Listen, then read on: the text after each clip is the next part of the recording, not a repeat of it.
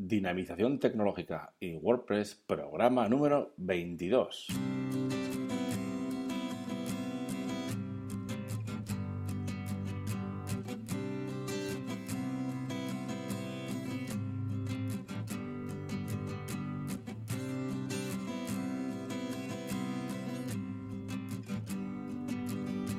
Saludos, bienvenidos y bienvenidas una vez más a este programa ya, el número 22 del podcast dinamización tecnológica y WordPress, en el que vamos a hablar, el día de hoy hablamos de qué necesito yo, ¿eh? qué necesitaría para crear una tienda online con eh, WooCommerce. Ya sabéis que WooCommerce es el plugin por excelencia de WordPress para creación de e-commerce, y entre ellas pues una tienda online eh, de la vieja escuela, digamos, ¿no? Las típicas tiendas online que venden generalmente productos, ¿no? Podemos poner el ejemplo de una tienda de ropa. Lo vamos a ver eh, y lo vamos a comentar eh, ahora mismo, ¿de acuerdo?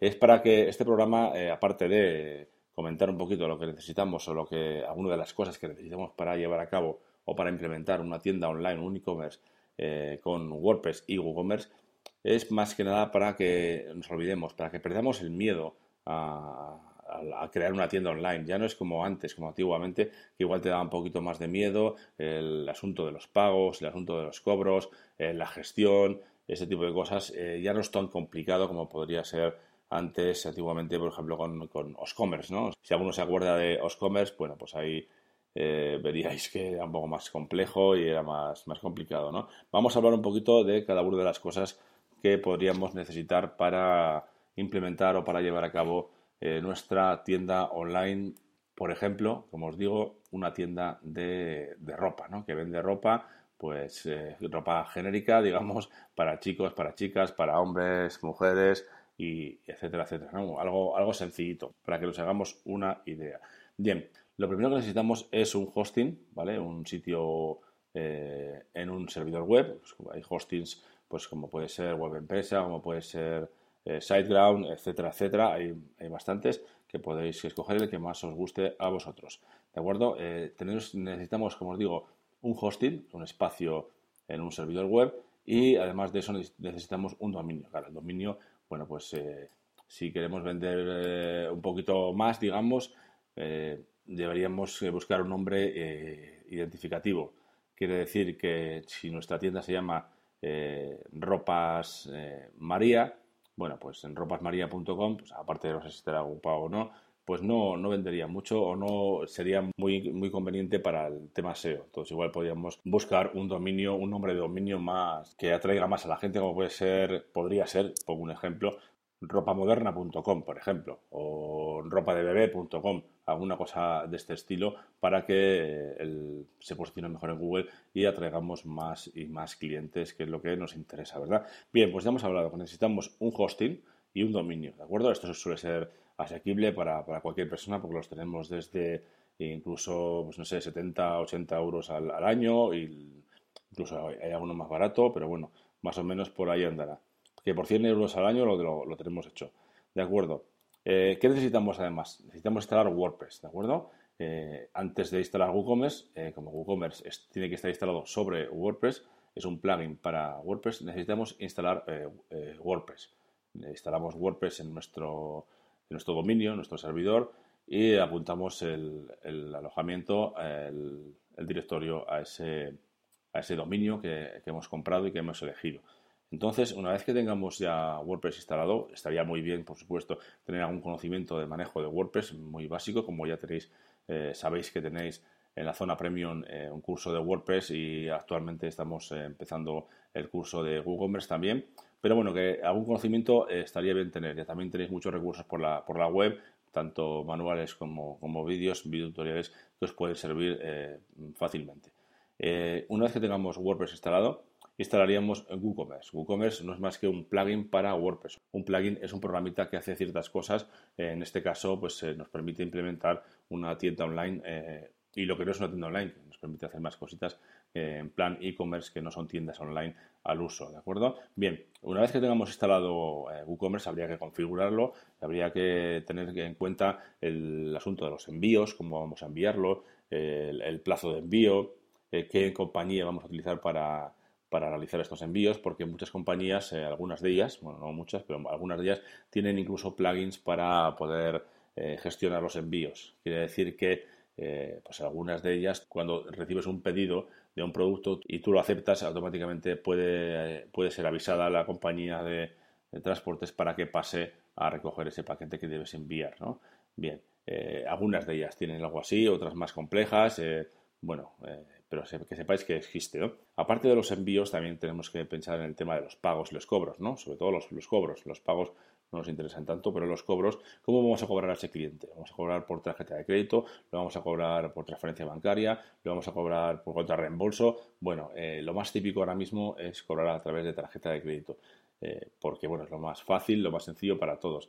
En cuanto a esta tarjeta de crédito, podemos eh, hablar con el banco, con nuestro banco, para que nos permita o nos habilite ese TPV virtual y nosotros los configuremos. Seguramente ellos tendrán un plugin, un añadido, un programita para eh, WordPress y para WooCommerce para poder gestionar esos cobros a través de tarjeta de crédito. Nos cobrarán un, dinero en función del banco, pues algunos se pueden cobrar un mínimo al mes, otros te cobran un porcentaje también sobre las ventas que hagas etcétera, etcétera. En este punto yo os recomendaría el uso de Stripe. Es, una pasarela, bueno, es una empresa eh, parecida o similar a, lo que puede ser PayPal, que está teniendo mucho éxito porque cobra menos comisiones, es mucho más fácil, mucho, mucho más sencillo. Yo lo he implementado en, varios de mis eh, clientes y está muy, muy a gusto con este sistema de cobro, sistema de cobros y pagos, ¿no? Es muy, mucho más sencillo y mucho más eh, asequible. O sea que os, recomendaría, pero también tenéis la opción de PayPal, ¿eh? No hay ningún problema. Además, cuando instaláis eh, WordPress, la nueva versión de WordPress, de las últimas versiones, ya os eh, indica a, la hora de la, de la configuración que si queréis vais a usar esos dos, esos dos o alguno de ellos, ¿no? tanto PayPal como Stripe. Yo, como digo, os recomiendo Stripe. Bien, pasamos a lo siguiente. Una vez que tengamos ya el, tema de los eh, envíos y de los pagos, cobros, ¿no? Eh, eh, aclarados y bien hablados con, con nuestros proveedores, Bien, eh, habría que pensar también en cómo vamos a estructurar nuestra tienda online. ¿Qué vamos a vender? Si vamos a vender ropa, por ejemplo, como es el caso de este ejemplo, pues habría que saber eh, categorizarlo, ¿de acuerdo? ¿Cómo vamos a categorizar? Pues, pues vamos a tener categorías de ropa de hombre, ropa de mujer, ropa de niño, luego vamos a tener, pues, por tipo de ropa, vamos a tener camisas, pantalones, vamos a tener eh, zapatillas, zapatos, etcétera, etcétera, ¿no? Incluso ropa de bebé, etcétera, etcétera. Bien, eh, esto hay que tenerlo claro a la hora de, implementar nuestra tienda online. Antes de, eh, ponernos, eh, antes de ponerla online, valga la redundancia, pues tenemos que tener claras estas cositas. También estaría muy bien si vamos a, tener en cuenta el asunto de los atributos, como pueden ser las tallas, las tallas de, de, diferentes prendas, como pueden ser las camisas, los pantalones, etcétera. También puede ser interesante tener en cuenta el asunto de los colores, porque depende del producto que vendamos, pues es interesante que eh, los colores eh, se, recojan o estén en, nuestro, en nuestra tienda online para que el usuario pueda elegir un color u otro, ¿de acuerdo? Por supuesto, también tenemos que tener en cuenta que vamos a tener que asistir o dar soporte a nuestros clientes tanto vía email como vía telefónica. Si somos, si somos una tienda ya física que queremos realizar una tienda online, pues estaría bien que se viera bien el teléfono o si tenemos por teléfono o por mail y pues también, como os decía antes, el plazo de envío y este tipo de cosas, ¿no? Y también antes de poner en marcha nuestra tienda online tenemos que tener claro si vamos a poner los precios con el IVA incluido o sin el, IVA incluido. Quiere decir que aparezcan los precios, por ejemplo, 50 euros y que sean 50 euros, que esos 50 euros ya vayan con el IVA incluido. O si vamos a hacerlo al revés, vamos a poner el 50 eh, con 50 eh, más IVA, ¿no? En, este, en este caso, ¿de acuerdo? Bien, pues son algunas cosillas, son algunos consejos que os puedo dar para, eh, si tenéis pensado, tenéis en mente poner en marcha un e-commerce como una tienda online y algunas cosas que eh, podéis necesitar. Antes de implementar una tienda online hay que tener claras eh, ciertas cosas. Entonces, como os he dicho antes, eh, la formación básica es, indispensable. Conocer un poquito el funcionamiento de WordPress, tampoco hace falta ser un fenómeno en WordPress, pero un curso básico de WordPress os haría falta y también un curso básico de, WooCommerce, porque vamos a implementar vamos a crear nuestra tienda online, vamos a crear nuestros productos, los productos vamos a, a categorizarlos, vamos a enviarlos, vamos a recibirlos, vamos a recibir los pagos, vamos a hacer una serie de cosas, ¿de acuerdo? Entonces también estaría bien un curso básico de, WooCommerce. Y luego eh, todo depende de cómo queramos o lo que vayamos a hacer con nuestra tienda online.